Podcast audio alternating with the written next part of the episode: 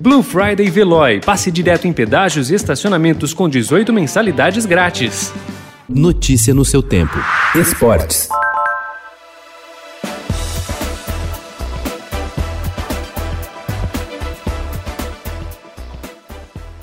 A paralisação de três meses do futebol causada pela pandemia do coronavírus e a maratona de jogos nesse segundo semestre tem feito o número de lesões nos jogadores subir. A Confederação Brasileira de Futebol ainda vai compilar todos os dados ao fim da temporada, em fevereiro, mas a entidade e os profissionais de clubes ouvidos pelo Estadão acreditam que os casos serão muito superiores em relação a anos anteriores. A CBF acertou com a Federação Nacional dos Atletas Profissionais de Futebol a redução do tempo mínimo de descanso entre os jogos, passando de 66 horas de intervalo para 48 horas. Tudo por causa do calendário espremido.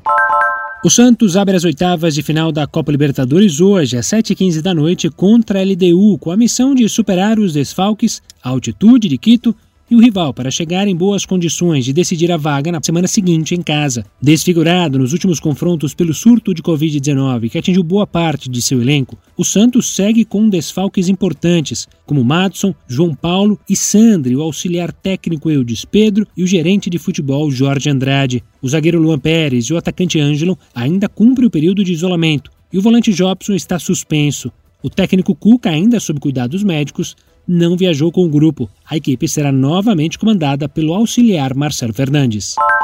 O Paris Saint-Germain conta com a volta de Neymar para o jogo decisivo de hoje às 5 horas da tarde contra o Leipzig pela Liga dos Campeões. O jogador se recuperou de uma lesão na coxa esquerda a tempo de estar liberado para tentar tirar o time de uma situação bastante delicada no torneio. Em caso de derrota dentro de casa para o time alemão, os franceses vão ficar sob grande ameaça de eliminação.